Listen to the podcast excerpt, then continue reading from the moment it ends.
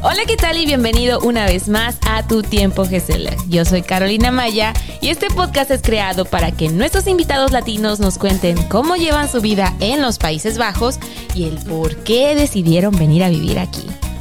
El día de hoy tenemos un invitado originario de Santo Domingo, República Dominicana. Él es Miguel Ángel Justina. Ya, correcto. Mejor conocido como Miguelito Bomba. Mucho gusto, ¿cómo estás? Cuéntanos. Bueno, me siento muy contento de estar aquí junto con todos ustedes. Y para mí es un placer poder eh, compartir algo de sobre mí, sobre mi vida con ustedes. Oh, bueno, nosotros nos sentimos honrados que hayas venido, que hayas aceptado la invitación y pues vamos a conocer un poquito más acerca de Miguel Ángel y de Miguelito Bomba, claro. este, cuéntanos, Miguel, ¿hace cuánto llegaste a los Países Bajos? Bueno, eh, ya hace dos años y tres meses más o menos ya. Ah, sí tienes alguito. Sí, tengo algo ya. Pero tú ya hablabas holandés. Bueno, sí, estudié en la isla de Curazao, donde me crié por 24 años. Ah, pues y allá tuve la oportunidad de estudiar y terminar mis estudios. Eh, y bueno, cuando llegué aquí no fue nada fácil, ya que estaba acostumbrado a hablar solamente el idioma de allá, que era el papiamento. Ajá. Y mi propio idioma, el español. So. Entonces tú hablabas papiamento, español, y cuando llegaste aquí. Tuve que adaptarme al sistema nuevamente con el holandés, ya que para el año 2007 había terminado mis estudios. Imagínate, 13 años sin practicar. Sin practicar nada. Correcto. O sea, vamos a regresarnos un poquito. Tú estabas viviendo en Santo Domingo. Correcto. ¿Ahí naciste? Nací en Santo Domingo, sí. ¿Hasta los cuántos años? Hasta los 13 años. 13. Sí. Te vas a Curazao. ¿Y por qué Holanda? ¿Por qué Países Bajos? Bueno, en Curazao eso es fácil. Este, hay muchos, muchas personas de aquí de Curazao. Sí, correcto, sí. Pero este, muchos vienen a Holanda. ¿Por, por qué? ¿Cómo, ¿Por qué es tan común? Bueno, hay muchos que se vienen para estudiar, otros se vienen por un cambio de vida. Y en mi caso, eh, yo trabajaba en la refinería PDVSA, que está situada en Curazao, y la refinería Isla. Y lo que pasó fue con todo el problema que tenían entre los Estados Unidos y Venezuela y todo eso, eh, causó problemas en la refinería, lo cual tuvieron que sacar muchos de los empleados. Sí, recorte de personal. Recorte de personal por completo. O sea, de, mil personas se quedaron solamente con algunas 250. ¡Wow! Eso es un super mega recorte. Prácticamente cerrada, ¿me Claro. Y entonces ya de ese recorte salí yo. Eh, vamos a poner. y ahí salí. Ajá. Bueno, yo recibí mi carta el 30 de junio, para ser preciso, del 2020, sí, del 2020. Y para el 18 de julio ya estaba aquí en, la, en Holanda. ¡Wow! o sea, tú la recibes el 20 de... El 30 de junio. Ah, 30 de junio. Y en dos semanas... Ya estabas aquí. Ya estaba aquí. ¿Tú, ¿Tú, tenías pensado o ya sabías que te iban a despedir? No, sí tenía la, la, la, sensación, sí, pero no, no tenía nada planeado en ese momento. Pero, ¿cómo te explico? Al yo ver el sistema, y yo dije, bueno, yo no tengo un plan ni A ni B aquí. Y yo prácticamente tuve que pensar en el momento y de una vez comencé a comunicarme con algunas personas, e hice en Bureau a través de, de la línea, por internet y con algunas amistades y yo dije, no, hay muchas oportunidades de trabajo allá en Holanda, bueno, vamos a arriesgarnos. La idea era Holanda o los Estados Unidos. Ajá. Pero en ese tiempo los Estados Unidos le habían montado China por, la, por lo del corona y vieran un poquito más exigentes. Cerrado la, la frontera. Aunque tengo la nacionalidad holandés, pero como quiera no estaban permitiendo más inmigrantes para ir a trabajar allá. ¿Tú tenías la nacionalidad holandesa por Curazao? Sí, desde Curazao, de muy pequeño. Sí, por mis padres, mis mayores. ¿Tus papás? Sí, mi mamá es dominicana y mi padre de crianza es eh, holandés, es, dominic es curazaleño. Ah, ok, ok. Sí, correcto. ¿Y se vino para Holanda él o no? No, me vine yo solo para Holanda. o sea, ellos nunca estuvieron en Holanda. No. Ah. Entonces tú dices, ok, En Estados Unidos nada más no por el corona. Oye, pero fue todo muy rápido. Bastante. Una semana y dos ya estabas aquí. Correcto. Yo digo que em, en la vida hay decisiones que hay que tomar y ya. Pero de tajo. No es fácil porque tú tienes toda tu vida en una isla y de repente de la noche a la mañana te vas para un lugar donde tú no sabes qué vas a hacer o qué vas, qué, a qué vas a... ¿Cómo te digo? ¿Qué es lo que va a pasar? ¿Qué es lo que va a pasar? Ajá. ¿Tu, eh, ¿tu familia dejó República Dominicana eh, an- a los, cuando tú tenías 13 años? Sí, O sea, tú ya habías vivido el proceso de migración desde ahí. Sí. Te fuiste con tus padres también a... a- No, yo fui después que mis padres fueron allá, a Curazao. o sea, ¿te dejaron en República Dominicana? En, en República Dominicana me quedé con mis otros dos hermanos y mi abuela y mi tía y ellos fue lo que me criaron. Ah, y después de ahí mi mamá me mandó a buscar. Ah, Sí, ya. correcto. Cuando, cuando ya tenías 13 años. 13 años, sí. Entonces tus papás te dejaron más chiquito. Sí, me dejaron más pequeño. Ay, no Sí, yo me imagino como algunos siete años más o menos. Los siete años, sí. Wow. Ay. O sea, sí, me imagino que debe haber sido difícil el desprenderte de la familia, pero por, fue por un mejor futuro. Sí, correcto, sí. Wow, no hombre, no inventes. Estabas bien chiquito. Ok, siete años. A los 13 ya te reúnes con ellos. ¿Y a los cuántos años te separas? ¿20? A los 20 años más o menos me separé de mi, de mi familia, de mi, de mi mayor, porque mi mamá se regresó a, la, a Santo Domingo. Ah, ok. Lo cual me quedé yo en Curazao, echando para adelante, estudiando, terminé mis estudios y después de ahí comenzar a trabajar. Tuve una niña y ahora tengo ya tres niños Wow. ¿En total? en total. Ah, tres. ok. Yo dije, ¿una niña y tres niños? ok, ok. Eso, en total son tres. La primera de 16 años, que va a cumplir ahora en octubre, y dos niños que están aquí junto conmigo, eh, uno de 6 y el- la otra de 2 años. La de 16 está en Curazao. En Curazao, sí, en Curazao. Mm, eh, Después te va a seguir, vas Sí. a ver. vas a ver. Digo, si la dejan. Bueno, sí. claro, claro. Entonces, este, tienes aquí tus, tus dos niños. Sí. Este, decides venirte para acá cuando tenías cuántos años? Vein- Tenía 37 años. 37. Sí. Hace dos años. Hace dos años. Wow. Pero, ¿y te viniste solo? Me vine solo, me vine solo. ¿Y después mandaste a traer tu familia? Mi familia, sí. Ah, ya, yo dije, a ver, ¿cómo estuvo ahí? No, Está medio enredado. Yo hice todo mi esfuerzo y a los dos meses ya tenía toda mi familia acá. Oye, se te dio muy fácil. Bueno, es que tienes el pasaporte holandés, así es más Sí, fácil. bueno, y también eh, con mi currículo de Vital pude conseguir trabajo al mes de estar aquí. O sea, yo soy profesional en electricidad y instrumentación. Ah, ok, ok. lo cual era que hacía allá en Curazao. Instrumentista era en Curazao y también hice una cantidad de años electricidad, como electri- electricista. Y aquí usan los dos juntos. O sea, Mm. usan electricidad y instrumentación. Entonces, Es- hacía- era más fácil conseguir el trabajo. bueno, o sí. sea, aproveché con las dos opciones que tenía y pude conseguir trabajo primero cuatro meses como electricista y después conseguí una mejor oferta en otra refinería en Ámsterdam. Oh. Y ahí soy y monteur. Pero ya me estoy moviendo de ahí porque ahora a principios de noviembre comienzo con mi propia empresa. Oh. Sí. O sea, tú quieres trabajar para ti mismo. Correcto, quiero expandirme. quieres expandir. ¿Y cómo y de qué se trata tu nueva empresa? Si se puede saber. Se claro. llama Case eh, Quick Electrical and Instrumentation Service. Oh. Se trata de lo mismo que hago, que es instrumentación y electricidad a la vez.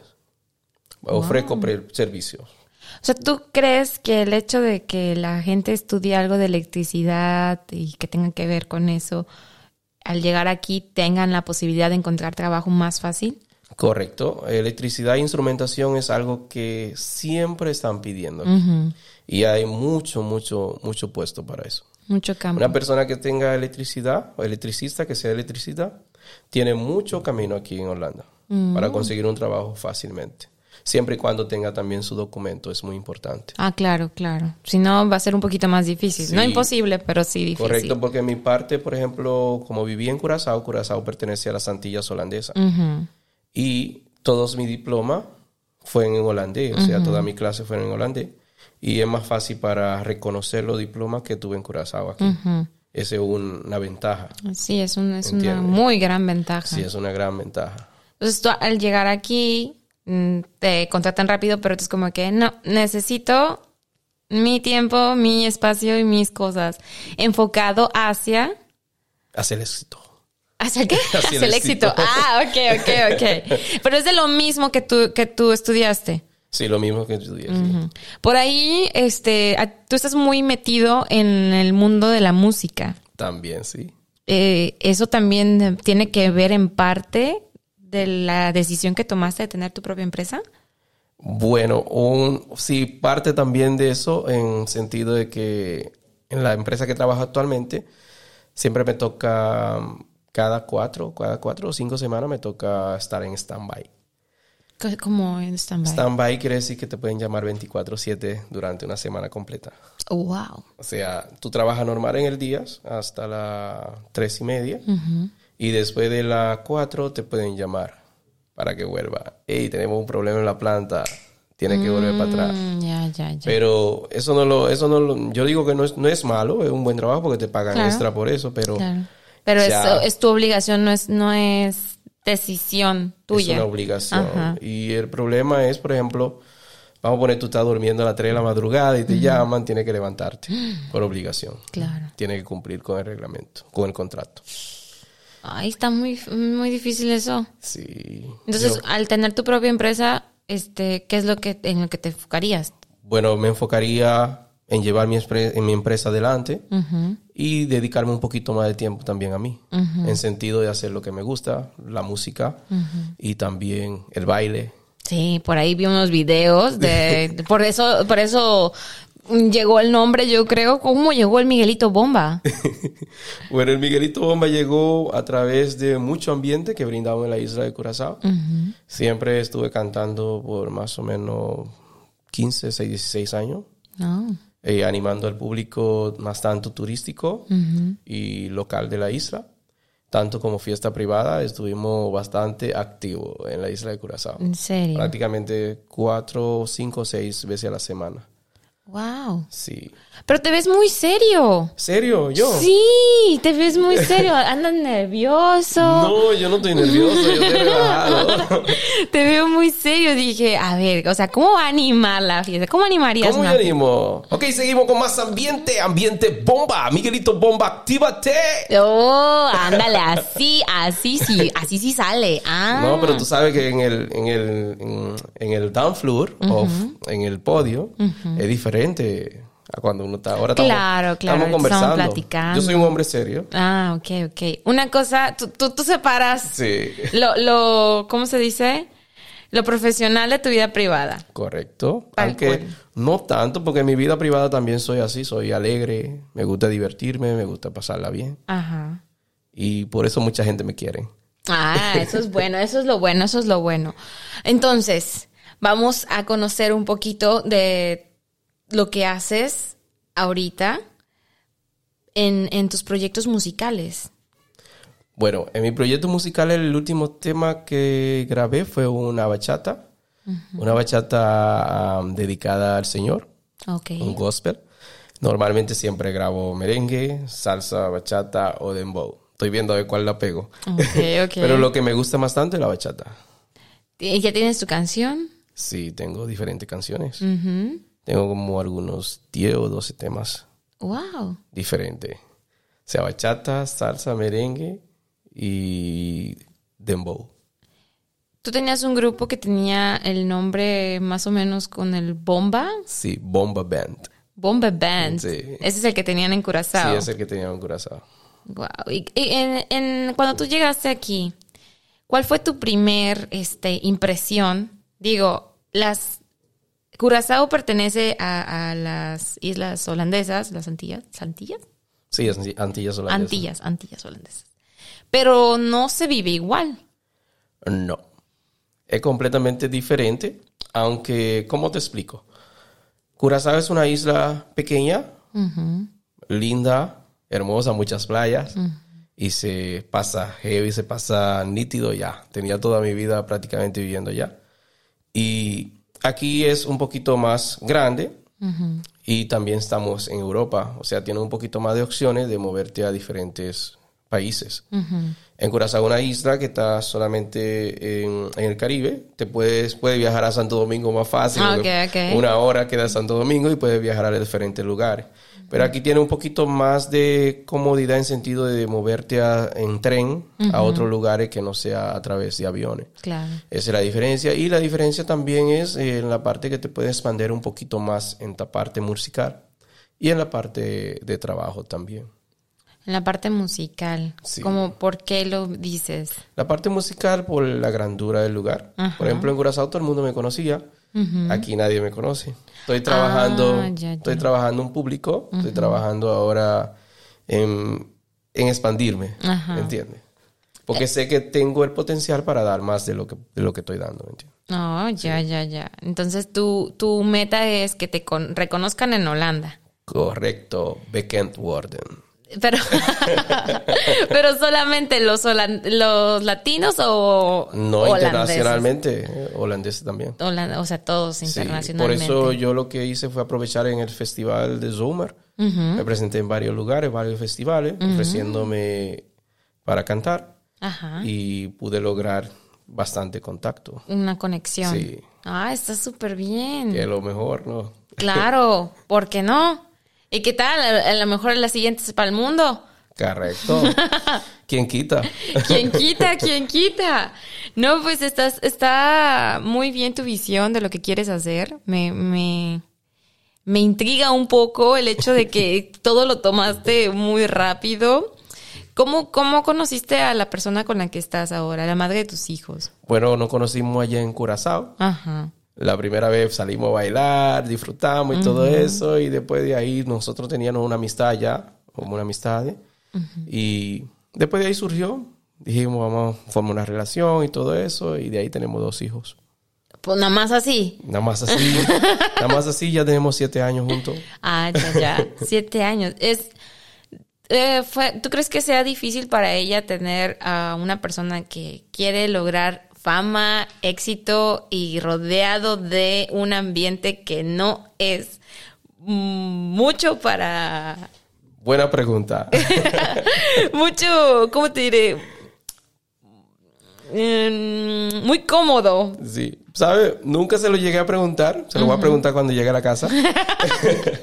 en sentido de que bueno, ya me conoció en la música. claro, eso es, Y allá en Curazao estaba más, mucho más activo que ahora. Ya en Curazao todo el mundo me conocía y cada fiesta o cada programa o cada cosa me, me hey Miguelito, Miguelito, te queremos aquí. Porque me di bastante a conocer por un show de baile que hago. Ajá. Me pongo un sombrerito, un batón y me pongo a bailar una bachata que se llama La Loca. Ah, y hago un show de, de, bachata, o sea, canto y bailo a la vez. Estilo Michael Jackson, pero. Ah, ya, ya, ya. Tú hiciste tu estilo. correcto. En el propio, en bachata. Sí. Oye, está súper bien. Entonces, ella te conoció en ese, en ese, ámbito, en ese ambiente, y tú dices, pues, pero como no es lo mismo, porque te veniste hace dos años, o sea, estuvieron cinco años prácticamente así. Sí. Luego los dos años y los dos años aquí es más tranquilo. Mucho más tranquilos. Em, estaría interesante saber qué le gusta más. sí, el... El Miguelito bomba de... O Miguel. O el Miguel. wow, entonces, ¿cuándo piensas empezar tu nueva empresa? Mi nueva empresa comienza, si Dios quiere, el primero de noviembre. Mm, ya... Hace nada. Sí, ya entregué mi carta de retiro hace tres semanas atrás. terminó... O sea, tú, tú eres un hombre de decisiones. Sí, no fue fácil la decisión porque tengo un trabajo fijo. Claro. Un trabajo fijo más o menos un año y seis, un año y nueve meses. Y no fue fácil la decisión, pero... ¿Y empiezas con equipo nuevo, con personal y todo eso? Sí, no, empiezo, empiezo yo solo en ah, Mansac. Okay. Y lo cual ya conseguí un contrato por un año, o sea que ya mi empresa va a comenzar con el pie adelante. Ah, ok, ok, ok, ok. O sea que terminé eh, un, contrato, tuve buscando diferentes opciones, negociando aquí, negociando allá, reuniones aquí, reuniones allá, conseguí la mejor opción, escogí mi opción y ya me amarré para el primero de noviembre. Ok. Pero sí ofrezco servicio aparte de, de dar mi trabajo en la empresa que voy a comenzar. Ofrezco también mi servicio aparte, o sea, a domicilio. Ah, en el sentido ok. de que si hay un problema en la casa, Claro. necesitas cambiar algunos stop, toma corriente, stop contact, o luce o algo, Sí, o algún sí. proyecto, yo estoy disponible. Ah, muy bien. Siempre es bueno saber de eso porque no sé cómo sean tus precios. porque, pero aquí es muy bien pagado. Sí, correcto. sí. Este, el detalle es de que algunos son extremadamente altos. Y no sé si se toman la ventaja de que no hay tanto eh, y dicen, no, pues aquí vamos a poner nuestros precios altos. La- el cliente no tiene opción. Correcto, es que hay mucho papeleo en cuenta. Por ejemplo, un electricista que está reconocido tiene que tener su papeleo, ¿me entiendes? Y si tú no tienes papel, pues entonces tú puedes jugar con los precios. Ajá. Pero si tú tienes tu papel, tienes que exigir, El precio alto. sí, el precio alto. Ah, ya, ya. Siempre y cuando nosotros los latinos siempre nos ayudamos entre sí. Claro. O sea que me tienen a mí aquí. Digo, para, para cualquier cosa de electricidad, aquí tienen a Miguel. Aquí es Miguel Ángel. Yo lo diría así como Miguelito Bomba. Para cualquier problema de electricidad, aquí tiene a Case. Excelente. ¿Así se va a llamar tu empresa? Sí, se llama así, Case. Case. Son iniciales. eh, sería prácticamente Quick Electric Car and Instrumentation Service. Mm, ok. Ya. Excelente. Te digo, siempre es bueno conocer eh, ese tipo de, de profesiones aquí porque es tan difícil encontrar. No, yo lo sé, yo lo sé. Es- eh, se te por ejemplo, ahorita tenemos, bueno, nosotros no, los papás de, de mi novio tienen el, el problema de un foco que no enciende, ya lo cambiaron, ya rompieron el techo, hicieron de todo y el electricista dijo, nos vemos en a mediados de noviembre. Estoy hablando de eso, creo que fue en, a finales de julio. Y él, él fue, checó, medio checó y dijo, no, nos vemos a mediados de, de noviembre. Y yo me quedé, o sea, en mi país no te va a dejar el electricista Sí, sí, así sí. tanto tiempo. No. Pero aquí se dan el lujo. Yo me imagino que ese electricista trabaja para la compañía que atienden la mantención. Ah, ya, ya, ya. Podría ser. Sí, me imagino. Pero eso se puede po- poner aparte, ¿no? Correcto, siempre sea- y cuando depende en dónde estén viviendo. Por ejemplo, yo puedo llegar y hacerte un trabajo en tu casa. Sí, pero Si también es, depende. propia, si es propia, es mucho más, más mejor. Ajá. Porque si ella una casa particular, no particular, digo, De renta. one and end, de one and end, ya sería algo, vamos a decir, si tú vas a hacer algo que vaya a cambiar el sistema de corriente, sí tiene que comunicárselo a ellos. Ah, Pero ya. si es tu casa propia, tú puedes hacer lo que tú quieras en tu Ah, casa, ya. ¿entiendes? Eso es bueno saberlo, ¿eh? Sí. Porque luego es como que se te echa a perder algo y no puedes hacer nada, estás at- atado de manos totalmente hasta que la persona, el dueño del lugar, te trae Decida. el servicio y decida. Ay, Puede ser que cuando él encontró el defecto, el problema de, del foco, puede hacer que salga mucho más de lo que ya él tenía planeado y tal vez tenga que trabajar un nuevo presupuesto para el one and end. no, pero es casa propia. ¿Es casa propia Sí, entonces? es casa propia. No ya, sé por entonces qué. fue algún trabajo que él vio y no podía seguir con él. no, no, Ay, nos vemos. Eh, Pasa, me imagino. Sí, nos vemos en noviembre. Sí, entonces tú empiezas solo ahorita, pero me imagino que va, quieras, vas a contactar gente después. Sí, va a llegar en un punto donde no te vas a dar abasto. Correcto. En el futuro es eh, formar mi propia empresa, o sea, no solamente yo como Iman Zak, sino también tener a más personal sobre mí. Entonces Va. ahí que se estén atentos los que están. Correcto, que comience a hacer su cursito, estudiar y todo eso, y yo cualquier cosa estoy aquí para ayudar. ¿Aquí es fácil estudiar eso? Eh, sí, hay algunos cursos, algunos cursos que duran dos años, Ajá, chacha. Upleiden, que pueden tomar de electricidad. No sé si hay algunos más corticos, pero puede tomar lo básico. Yo, su- yo sugiero que tomen el, el, El de dos años. el de dos años. Con la corriente Con la no se corriente no se juega. La primera palabra que tienes que aprenderte, de haber la, la en holandés, meten es weten. Medir es saber. Porque la corriente no se mide, no se ve. claro, o sea, no se ve. tienes que medir primero para Con, el- saber. con la cosa esa. Es el esa es la primera base que tienes que aprender de la corriente. Meten es weten. Medir es saber. Yo le podría, yo le pondría medir es vivir. Vivir. si no vives. Pasa, ¿eh? Correcto. No, entonces no. Y no más aquí que aquí son 220. Ujú. En Curazao son 127. Y aquí ya una sola fase tiene 220. Y aquí, allá en Curazao la primera fase es solamente 100, 110, 127. Bueno, en México este, lo, lo in- lo intentas cambiar a 220 por los aires acondicionados. Sí que jala. Aquí me imagino que este por las cosas esas que tienen. Bueno, esas cosas No que sé, si, tienen no sé trabajan si con sea. gas. No sé si sea eléctrico. trabajan con gas, pero cuando se encienden, el, el aparato que, tra- que, que calienta, sí trabaja con corriente Ah, también ya, y con ya. el gas. Bueno, es que yo tengo muchas cosas, muchos cableríos. Hay un- algunos, hay algunos que son eléctricos. en un, en una, ¿cómo se llama?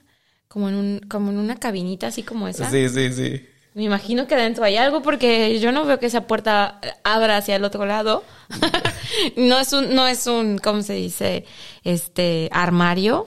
Me imagino que ahí hay cablerío y medio. No, ahí tiene que estar la parte de la corriente y la parte también del calentador. Ajá. Del Entonces boiler. todo eso, ah, Sí. bueno, podría ser eso.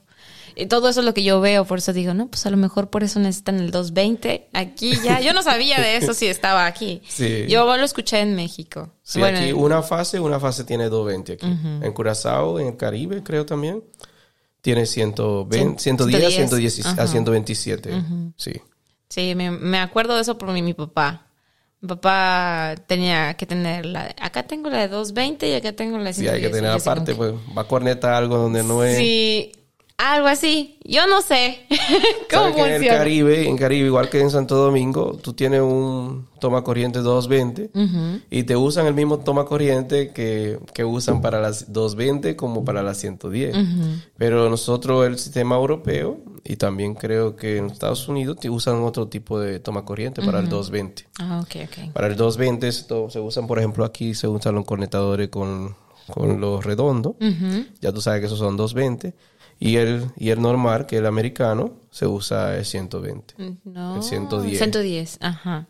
Oh, no. Mira, si tú ves aquí, yo aquí veo un potencial de, mm, de peligro para mi forma de ser, pero es que yo veo que los holandeses conectan cosas y cosas y cosas y cosas y no les interesa cuántas cosas ponen en...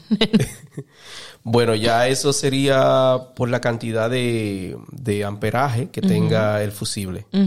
Si tiene un amperaje que sobrepasa en el toma corriente donde con- conectan tantas cosas, entonces automáticamente el fusible se va a volar. Claro, eso me pasaba mucho en México. Eso quiere decir que conectaba demasiado en un solo fusible, en un solo lado. No, eh, podría ser. No, Sí. pero por ejemplo, aquí ves una, dos, tres, cuatro, todas las luces conectadas. A mí me da un terror. No, tal vez tenga la división. Vamos a poner ahí hay un, un toma corriente, allá tenemos otro. Puede ser que tenga diferentes grupos, porque están divididos en grupos. Sí, sí, sí. Puede ser que ese sea del grupo 1 y ese sea del grupo 2. Ah. Y por eso no se vuela. O sea que está tranquila, nada va a pasar. Ah, bueno, es que a mí me pasó en Antes- me- eh, aquí ya me pasó. ¿Aquí? Sí, en, en mi casa, bueno, eh, no es mía, es de él.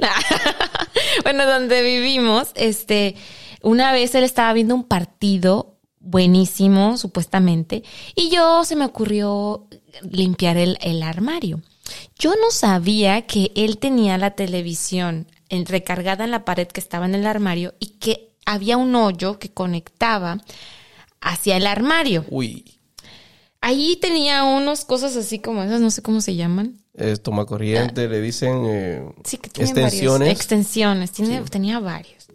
Te juro que yo solo moví esa cosa con, con el pie porque estaba moviendo unas cosas. Esa madre explotó. Uf, Se fue la televisión, se fue el refrigerador, el horno de la, de la Seguro que nada más lo moviste con los pies. Sí, segura. Pero es que tenía tantas cosas conectadas ahí. O moviste el cable donde estaba conectado al, al toma corriente. No, moví esa, esa cosa. No, pero entonces si pasó eso fue que algún, algún, hubo un, fal- un falto contacto o alguno de los cables se rompió o de los toma corriente, de los enchufles se, se rompió alguno de ellos. Pues, quién sabe qué pasó, pero este empezó. nunca me había pasado esto, que no sé qué. Vola- volaste el fusible fue. O sea, pregúntame. Sí, volé el fusible. Es Sí. que eh, ellos se asustan mucho con ese tipo de cosas. Y es que, que no voy a hablar ahorita, que no sé qué, que no sé tanto. Y yo dije, eso cuando pasaba en México, tú podrías ah, cambiar el fusible. yo sé cambiar fusible. Bueno, aquí, aquí te lo ponen más fácil. Lo que te aconsejo es siempre si pasan esos tipos de cosas, desconectar donde hubo el fallo, si lo sabe. Si no sabe dónde hubo el fallo, tú desconectas todo, sube el fusible y va conectando uno por uno. Si se vuelve a volar en el momento que lo conecte, entonces es el fallo. Ah, eso es bueno, eso es bueno, aprender ese Sí. tipo de cosas, porque uno no, ni en cuenta, o sea, Sí, no. ahí ya fue un pánico total. Para él en su bolsillo, porque decía que le, le iba a salir Carísimo. carísimo. Y para mí fue como, pero si solo es cambiar un fusible. yo estoy segurita que esto es de un fusible. Eso es lo único que yo sé. Tú sacaste el análisis. Sí, sí, sí. Pero yo estaba tan molesta porque fue como un, no me, no me preguntaste si yo estaba bien. sí. O sea, yo me pude haber volado mis cejitas y mis, y mis pestañas. Entonces ya sabemos ahora, gracias a Miguel, que hay que desconectar todo, en el caso que no sepas, subir y ya. No, y era eso, era su- cambiar el fusible. Y yo le dije, te dije. ya qué más me quedaba. No, no, la, la manera y la instalación que tenemos aquí en Holanda es bastante segura. Ma- no por eso tenemos que hacer cierta cosa Claro. Como Que- poner todo conectado en el mismo. que vaya a poner en juego nuestra vida. Claro. Pero siempre, siempre tienen la manera de ponerla que es segura que de que pasa algún fallo o algo, el ar- ARLEC se dispara el fusible. Ah, en este caso son automat. Ah, ya, ya, ya. Para Mucho- que no haya un, un accidente más grave. Correcto. O sea, donde yo Sí. hubiera pedido, perdido mis pestañas. Correcto, O algo peor. o. O algo peor. Sí, o las cejas. ¿Y cómo va tu holandés eh, ya aquí, tal cual? Tú te comunicas perfectamente porque estuviste estudiando en Curazao en holandés, me imagino. Ja, mijn Nederland gaat gewoon beter worden. ¿Ya? Va un poquito más mejor. Eh, no fue así como lo dijiste. Sí estudié en Curazao, pero terminé mis estudios en el 2007. Ah, ya, ya, ya. Y de ahí comencé de una vez a entrar a la refinería. Y todo era en empapiamiento. papiamento Ah, y yo, yo hacía mi show y mi baile en español. Ah, sí, ya. o sea, no era fácil cuando llegué aquí, que llegué a la primera reunión y me estaban preguntando y me dice, y yo me quedo así como, y yo así, y yo, y yo la primera entrevista estaba y yo digo, niet. Y yo nada más decía solamente, ik. Kan nog een keer, Sí, kan sí, nog sí. een keer zeggen. Langzamer en duidelijk alsjeblieft. Ya, y yo me quedaba como, y la primera entrevista, y después la segunda, yo dije, ah, esto es lo que me preguntan entonces. Hice así, hice un verslag, Ujú. Escribí todo lo que me preguntan, y yo, ok, escribí en holandés, lo traducí a español a holandés, aprendí todo de memoria, y cuando me preguntaban, sí, puedes decirme algo de, de- de ti, y yo, y yo dije, ¿tienen preguntas? ya cuando yo me preguntaba la primera pregunta, ya yo le decía todo lo que tenían que, que saber. Entonces ya ahí yo fui acostumbrándome y sí me ayudó mucho un, un señor marocano en el primer trabajo que tuve allá por Beefwijk en Tata Steel, mi primer trabajo. Y me ayudó mucho un señor marocano, así. Me ayudó Un bastante. saludo a- Un saludo a Asi. Él me ayudó mucho en el sentido de que había ciertas cosas que no comprendía bien y él me lo explicaba. O sea, me lo explicaba, ah, esto es así, esto es así. Y yo puse mucho de mi parte en sentido de poderme buscar información. Claro. Más tanto usaba era Google Translate. Ujú. Y en el segundo trabajo, que estoy actual, en Amsterdam, ahí cuando comencé también tenía que estar usando mucho Google Translate, pero poco a poco me ayudó más el, en, el, en el ambiente en que estaba, solamente se hablaba holandés. Entonces, al estar todos los días practicando y hablando o buscando la manera de saber qué es lo que tú tienes que decir o qué tú tienes que llenar en el reporte, Tus recuerdos también ayudaron. Sí, correcto. Claro. Había muchas clases que no recordaba en el momento, pero sí después me llegaban. Y actualmente estoy tomando un curso de gramática Ajá, que sí me ayuda porque yo tengo que hacer reporte. claro. Cada trabajo que hago tengo que reportar Sí. qué hice o para poder comunicarte con el cliente, porque tú, tú estás trabajando en una fábrica, Pero en la fábrica mismo tú dices que tiene el cliente en, en sentido del operador. Si el operador tiene un problema o algo, tiene que tú saber comunicarte con el operador. Tiene que poder comprender qué te dice. O sea, eh, Miguelito, tengo un problema con la luz, la luz no me quiere prender. Tú tienes que saber comunicarte con él, ok, ¿qué tú hiciste antes que la luz no prendiera? O todo eso, pero en holandés. Igual en el caso de un correr guarda que se llama consignaxi. Eh, cuando me llamaban por teléfono tenía que saber cómo comunicarme con, con la persona. Claro. Si no se sienten seguros de ti, no te van a dar El ese tra- trabajo. El trabajo. Claro. ¿entiendes? Y todo eso fue ayudándome un poquito más y poniendo de mi parte, lo cual tomé mis clases de gramática ya que ya tenía el básico. Y la gramática te ayuda mucho a, a aprender las reglas del holandés, cómo escribirla y cómo hablarla. Claro, porque no es lo mismo eh, hablarlo, porque pues hablar cualquiera, entre comillas, cualquiera puede, Sí. pero me estoy, estoy hablando de una persona joven, un niño de 5, 3, 4 años, Correcto. te va a hablar. No, ya mi niño lo habla. Sí, pero no te, no te va a poder escribir porque obviamente eso se aprende después. Es lo que eh, muchos cometemos el error al aprender un idioma, que nos vamos por todo lo de gramática de lleno y al final queremos dejarlo hablado. Y a mí me pasa, por ejemplo, que yo aprendí inglés en menos de, de seis, siete meses hablándolo y cuando, bueno, o sea, tuve muchos años en la, uni- en la universidad primaria, secundaria, lo que tú quieras, este, inglés, pero nunca lo pude practicar. Sí, nunca lo practicaste. sí. Cuando ya llegué, llegó el punto de practicarlo, lo hablas. Sí. Y con el holandés empecé del otro lado, o sea, gramática, etcétera, bla, bla. Ahora es como que entiendo lo que están diciendo, entiendo lo que estoy leyendo, pero no te entiendo, no puedo hablarlo. Sí. Entonces tú lo hablaste y ahora empezaste con la gramática. Correcto, Eso sí. es lo correcto. Sí. Digo yo. Digo yo. Sí, no, yo comencé, por ejemplo, cuando llegué solamente era Google Translate, a pesar de que tenía el básico. O sea, yo podía defenderme, "Ey, jugaste, jugaste", pero solamente en esa palabrita. Pero Sí. ya cuando llegaban palabras mayores, que tenía que defenderme, y cómo tengo que hacer esto, qué tengo que hacer aquí. En, en tu área de trabajo. Sí, en mi claro. área de trabajo tiene que comunicarte con la persona. No es una área, vamos a poner que tú vas y barre, tú vas y barre un lugar, pero no tienes que comunicarte con nadie. Lo estoy poniendo como más o menos como, Es como un ejemplo. ejemplo. Ajá. Pero en mi trabajo tú tienes que saber comunicarte con la persona para saber cuál es el problema y qué es lo que tiene que hacer. Claro, la importancia de comunicarse. Entonces, te ayudó muchísimo el hecho de haber estado estudiado allá para que en dos años Sí. ya lo lograras. Y el, y el hecho de comunicarte, de aventarte, así como que no, pues. Me falta todavía un poquito más porque en la parte musical me gusta animar al público, echar mi chiste o cantar y bailar y todo eso. Y algunas veces me siento como sostenido en el sentido que no puedo hablar con mis propias palabras todo lo En que holandés, quiero. todo lo que quiero quieres. decir, sí, en holandés. Y en el hecho del- de, ahorita cambiando un poquito allá a lo, a lo musical, ¿quiénes son más? ¿Has ido a fiestas holandesas a ambientar y a am, latinas o no has tenido la posibilidad, la oportunidad de, de las holandesas? Bueno, sí he tenido oportunidad de las dos partes.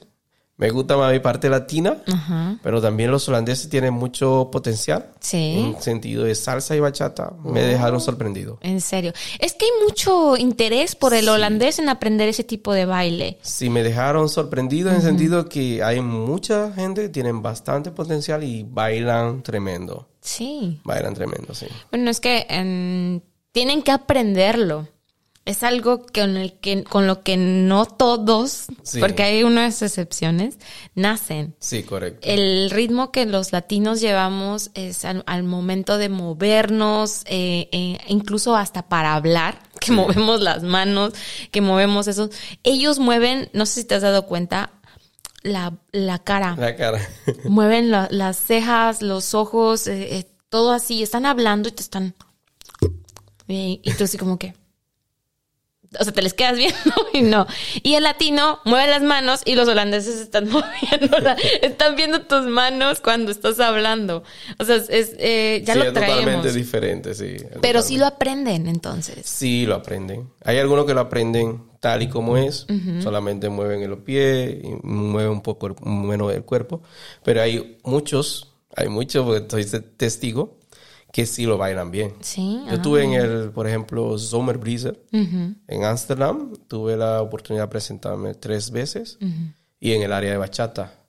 Y yo vi gente bailando que yo digo, wow.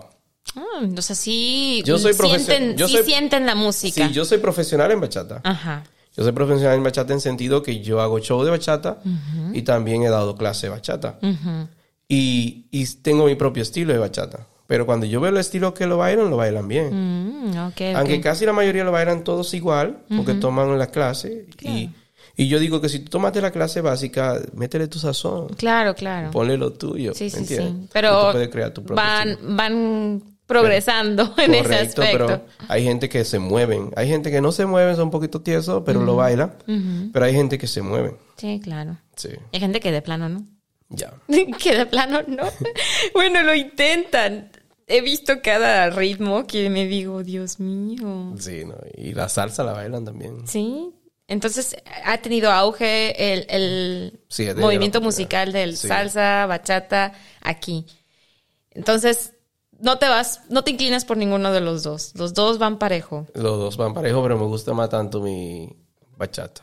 Tu, tu, la- Sí, mi latino. tu latino. Sí, mi Ah, latino. está muy bien. A ver, se nos está pasando muy rápido el tiempo. Pero antes de irnos, no sé por qué se, fue muy rápido, honestamente. este, ¿qué te iba a preguntar? Ah, sí, sí. Antes de irnos, ¿nos podrías cantar o, o da- darnos un pedacito de alguna canción que tú, que tú digas, esta canción es nueva o esta canción me, me, me gusta más, cómo, cómo va, no sé, de las tuyas. Ya, Le puedo dar al capela. A ver. Sí, yo tengo, yo tengo este tema que hice eh, prácticamente teniendo seis meses aquí en Holanda. Hice un tema que se llama Sin tu amor, Zonder you live there. Ok. Y lo grabé un poquito en español y holandés. Ah, eso es muy bueno. Voy a intentarlo, tengo mucho, un poquito de agua. Ah, échate, échate. Yo también, nada más para escuchar. Vamos a ver si me sale bien, a capela. A ver. Se llama Son de There Sin tu amor. Ya no siento amor. Desde aquel día que te perdí, todo me da igual. No siento nada. Jag kan inte mer sonder jag. Marelit aldrig får jag. Ya nada es igual. Me voy muriendo.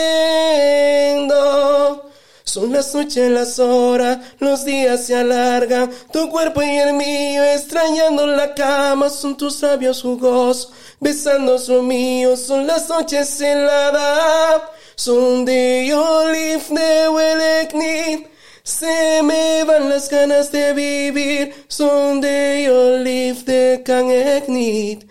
Ay, amor, regresa a mí, yo sin tu amor me voy a morir. Se me van las ganas de vivir, yo sin tu amor no sé quién soy. Ay, amor, regresa a mí, regresa a mí. ¡Wow! Muy bien. Excelente. Y entiendes todo. Lo que, o sea, a mi, a mi punto de vista, el holandés y el español se oye, bueno, ya que lo entiendo, se oye tan bonito combinando los, los, Correcto, sí. Ese Wow. tema, ese tema yo lo escribí y a última hora dije, espérate, yo quiero ponerle algo en holandés. claro. Y cambié alguna letra, algunas eh, cosas, porque no todo lo que tú traduces de español a holandés suena igual. No, no, no. Entonces, para poder cuadrarlo con la melodía, yo, por ejemplo, cuando escribo, escribo con melodía. Muchas personas escriben primero y después le buscan melodía. melodía, bueno, cuando yo escribo, me llega la inspiración y escribo con melodía. Y entonces yo dije, no, esto no cuadra así, entonces vamos a buscarle y con ayuda de personas. Claro, las, las, las oraciones que tengan sentido en holandés. Correcto, No la traducción total cual. Sí, correcto, porque por ejemplo, como te expliqué, yo tenía, era seis meses cuando acababa de llegar y en ese tiempo fue que escribí ese tema. Sí, sí. Y ya ahí yo no tenía tanto dominio del holandés. Entonces busqué algunas personas para que me ayudaran con la traducción. Yo le dije, mira, yo traduje eso así, pero yo siento que no suena bien. Porque eso sí tengo. eh, por ejemplo, eh, al tomar tanta clase desde niño, uno tiene el oído y uno siente, hey, este, este, esta oración no suena bien a la hora que tú escribes o algo. Esto no suena bien. Entonces tú, cuando tú buscas en Google Translate, no te ayuda mucho. Claro, no, no ayuda. para intentar eh, que te entiendan las personas lo que intentas decir, igual y sí, pero para una canción no va a ayudar. Sí, y escribí ese tema lo cual no he tenido mucha oportunidad de expandirlo aquí en, en, Holanda. Pero imagínate, yo no he escuchado mucho bachata en holandés. No, yo tampoco. Muy pocas. Muy pocas. Y les gusta la bachata. Sí. Entonces, yo creo que es un mercado muy amplio donde vas a tener mucha oportunidad. Está muy bonito. Hay que darle para adelante a eso. Sí, yo lo que tengo pensada es eh, regularla. O sea, renovar la canción, pero al estilo de aquí. Oh. ¿En qué te digo el estilo de aquí?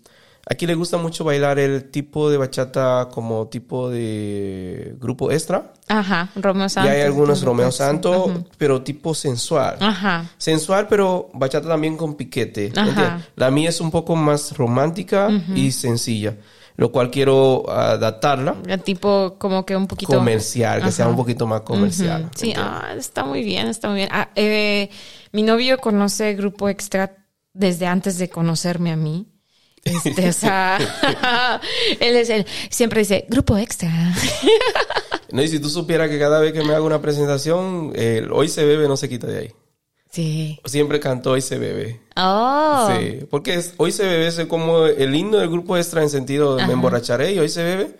Si tú cantas Hoy se bebe, entonces todo el mundo va a voltear a mirarte. Ajá. No, pero nadie me conoce aquí, ¿me entiendes? Entonces tengo que cantar algo que todos conozcan. Que todos conozcan, ah, Y entonces así yo le llego al público. Claro, a los de aquí. Sí. Sí, porque a los latinos, pues con cualquier bachata ya los tienes ahí eh, bailando. Correcto. no, pues muchas gracias, Miguel, por haber estado aquí, por compartirnos tu talento, tu conocimiento también.